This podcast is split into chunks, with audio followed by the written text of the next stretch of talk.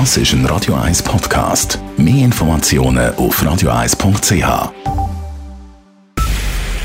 Es ist 9 Uhr. Radio 1, der Tag in 3 Minuten. Mit dem Raphael Wallimann. Ab nächster Woche können sich in der Stadt Zürich auch Sans-Papiers, Obdachlose oder Sexarbeiter gegen das Coronavirus impfen lassen. Die Stadt habe mit der kantonalen Gesundheitsdirektion einen Weg gefunden, wie auch Menschen ohne Ausweispapiere oder Krankenversicherung einen Zugang zur Impfung bekommen können, sagt der zuständige Stadt Zürcher Gesundheitsvorsteher Andreas Hauri. Gerade randständige Menschen oder Personen, die sich illegal in der Schweiz aufhalten, hätten bisher keine Möglichkeiten für eine Corona-Impfung gehabt. Das sind Menschen, die mehrheitlich am Rand quasi sind, zum Teil auch unerkannt bleiben in unserer Gesellschaft. Also es ist ganz ein pragmatisches Vorgehen, wo mir aber wichtig ist, dass wir eben auch die Menschen jetzt äh, gesundheitlich so können versorgen äh, wie eben alle anderen auch. Die Impfungen starten nächste Woche im Ambulatorium Kanonengasse im Kreis 4. Je nach Ansturm werde man das Angebot vergrößern oder verkleinern, so Stadtrat Hauri weiter.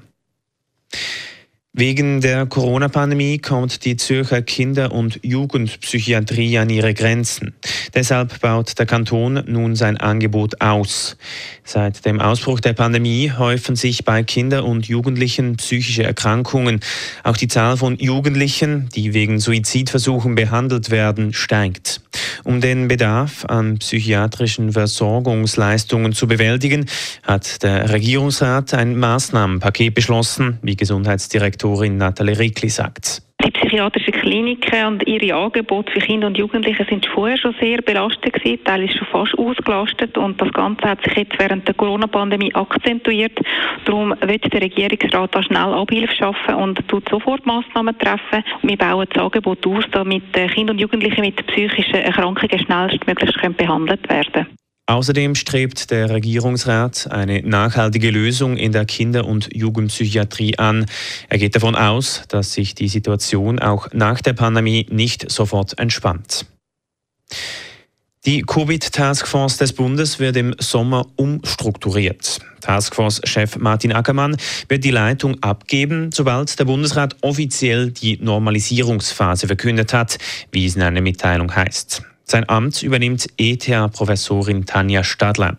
Außerdem soll mit Beginn der neuen Phase die Anzahl der Taskforce-Mitglieder reduziert werden. Die Details dazu sind allerdings noch nicht bekannt. Derzeit würden Diskussionen laufen über die Zusammenstellung der Taskforce ab Sommer. Im Kanton Zürich haben in den letzten Tagen Telefonbetrüger insgesamt 360.000 Franken ergaunert. So übergab in Affonten eine Frau einem ihr unbekannten Mann 20.000 Franken. Als sie den Betrug realisierte, alarmierte sie die Polizei. Da der Mann bei der gleichen Frau erneut einen Betrug versuchte, nahm ihn die Polizei fest. In einem anderen Fall überlisteten falsche Polizisten eine Seniorin in Grüningen mit einer Geschichte von Einbrechern, die es auf ihren Schmuck abgesehen haben sollen. Deshalb solle sie ihre Wertsachen im Wert von 330.000 Franken der Polizei übergeben. Die Seniorin tat, wie ihr geheißen. Die Polizei sucht die unbekannte Abholerin. Radio 1 Wetter.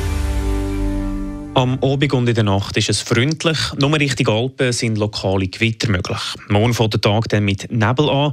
Der löst sich aber schnell auf. Nachher ist es abgesehen von ein paar Quellwolken sonnig. Die Temperaturen sind am Morgen bei etwa 12, am Nachmittag bei 26 Grad. Das war der Tag in drei Minuten.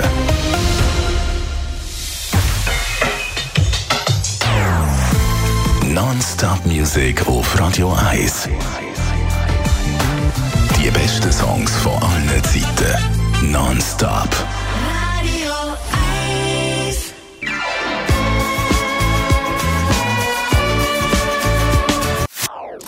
Das ist ein Radio 1 Podcast. Mehr Informationen auf radio1.ch.